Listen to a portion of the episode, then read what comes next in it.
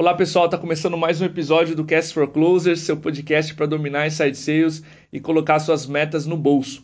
O tema de hoje é trajetória em vendas dos 18 anos aos 60 mil dólares em renda recorrente mensal.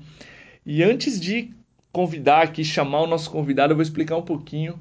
Esse é o primeiro episódio do Cast for Closers Quer Te Ouvir, uma vertente que a gente abriu aqui no podcast para você mandar a sua história para o Cast for Closers e a gente analisar aqui. Se tiver fit com a, com a nossa agenda, você é um entrevistado do Cast for Closers. A gente está inaugurando essa série com o primeiro entrevistado. É, eu li o e-mail do Marcos e ele dizia: comecei uma operação comercial aos 18 anos, em menos de 3 anos. A gente já tinha alcançado 60 mil dólares em renda recorrente mensal ou em MRR, para quem está mais familiarizado com as nomenclaturas de SaaS. E chamou bastante atenção, a gente está inaugurando essa série com o Marcos Welters, gerente de contas na Lupin Tecnologia.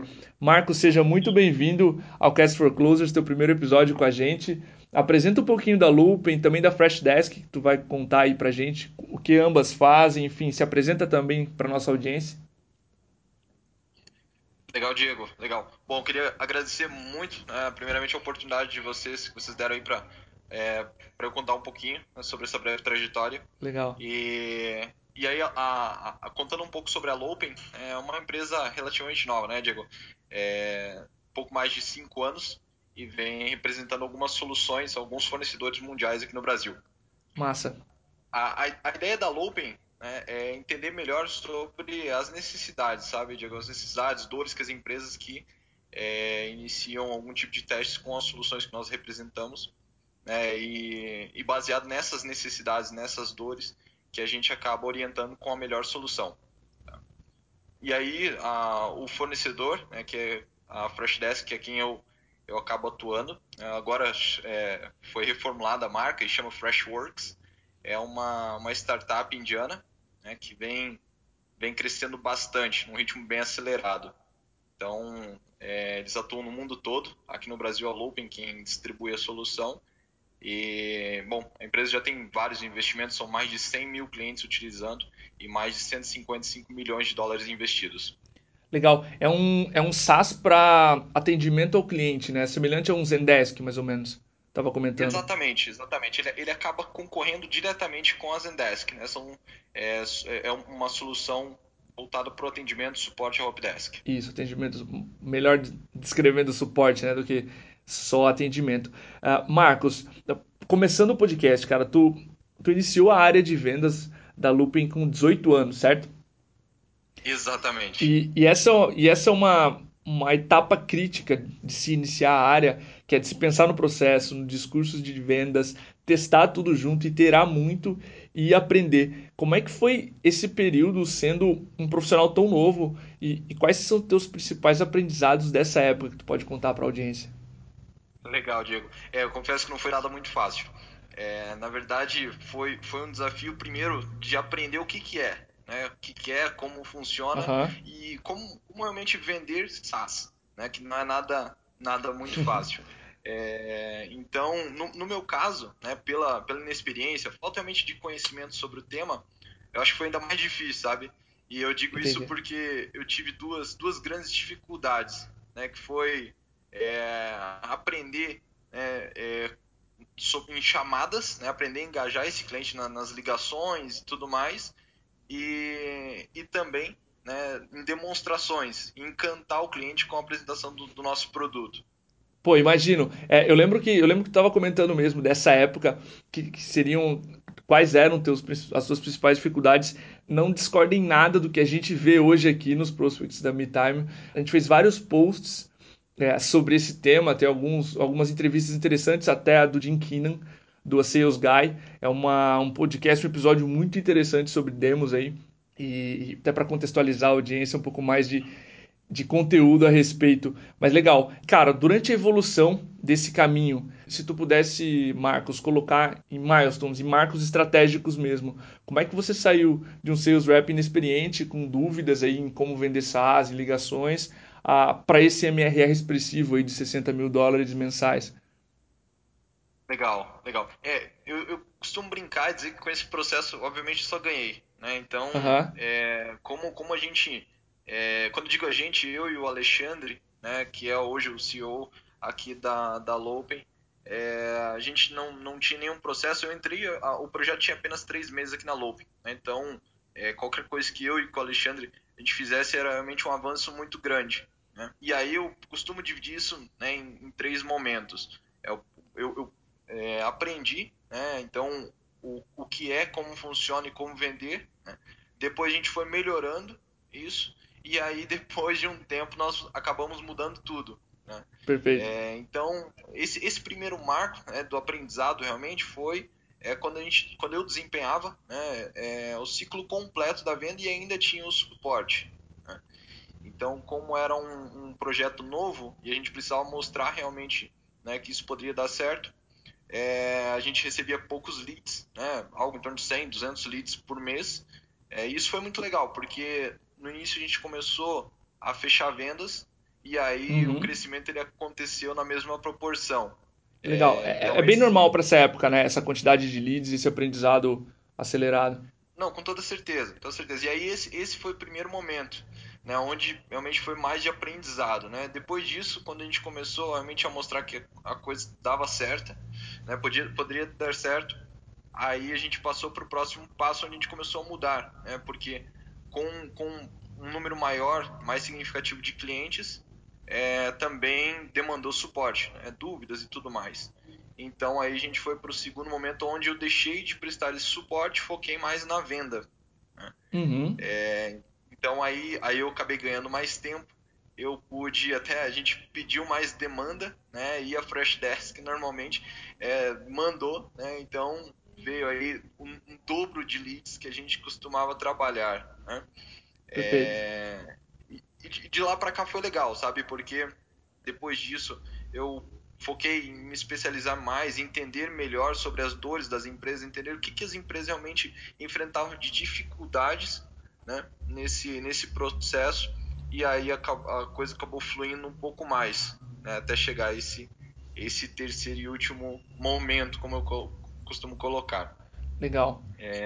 Esse teu- desculpa, só resumindo, esse teu segundo momento, então, seria, se a gente pudesse abreviar tudo, um, um aprendizado em, na qualificação, entender as dores do cliente, seria por aí? Perfeito, exatamente. Eu acho, acho, acho que eu passei, passei mais por uma fase mais de, de amadurecimento sobre isso, sabe? Uhum. E aí foi quando eu tive uma grande oportunidade, né? A Freshdesk me deu a oportunidade de passar por uma imersão lá na sede, né, que fica na Índia. Então, foi mais de 40 dias lá, é, totalmente imerso em um ambiente de um, uma empresa mundialmente conhecida, com um escritório gigantesco e fantástico, sabe? Aham. Então, foi, foi realmente muito legal. Né? E aí, quando eu voltei, a gente mudou tudo, né? e aí deixei então de fazer todo o ciclo da venda, nós é, começamos um, um, novo processo onde tinha, que, é, que é o que está funcionando hoje, né? que foi de ter prospectores, pessoas que faz, fazem um primeiro contato né, com as, as empresas, acabam qualificando realmente esses leads e aí é onde eu dou sequência nesse ciclo de vendas. Ótimo. Esse terceiro passo, então, foi uma coisa até que o Aaron Ross ele defende bastante, que é a especialização dos times de vendas. Deu velocidade para vocês, pelo que eu estou entendendo. Com toda certeza, toda certeza. Na verdade, é, é não só velocidade no sentido de ligar mais cedo para os leads, que eu acho que isso é fundamental. Sim, com É, certeza. bom, nós, nós diversas vezes nós nos deparamos com frases do tipo: Poxa, eu iniciei o meu período de trial há três dias ou há dois dias ou talvez, né, quando a gente conseguir realmente um bom desempenho, inicie o período de trial ontem, você já está me ligando. Então a gente pega o cara com a ideia muito quente, com o projeto no início ainda e tem resultados bem, bem mais expressivos. Com certeza. Se a gente vê aqui, cara, a velocidade com que a gente atende os clientes que solicitam demonstração, que levantam a mão, que têm algum interesse em falar com a empresa, ela é muito proporcional à, à taxa de conexão, né? Se você demora três, quatro horas, ela é muito, muito menor, insignificante perto do que você ligar cinco minutos, por exemplo. Então, com certeza, vocês, assim como várias empresas que a gente conversou, passaram por esse aprendizado. Tem gente que chega assim, cara, no máximo três dias eu ligo. Só que três dias para um contato assim, uma pessoa que já está testando N soluções, já é praticamente perdido, você não vai, a pessoa quase não lembra, né, da sua empresa. Mas, cara, ótimo, gostei desses três marcos, acho que ficou um pouco claro, mais claro para a audiência como foi a tua evolução, como teu time é, evoluiu da, do aprendizado, de montar o primeiro processo, depois para especialização, para tu conseguir falar melhor com os, com os deals, entender, cavar as dores melhor para esse terceiro momento de especialização.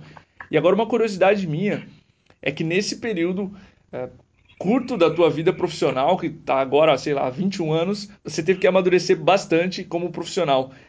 Como era o teu plano e como é que você se preparou uh, para tudo isso? Não sei se você tinha noção do tanto de coisa que ia acontecer na tua vida, mas como é que você se preparou para ser esse profissional, para estruturar essa área, para conduzir esses, esses prospectores que agora estão no teu time?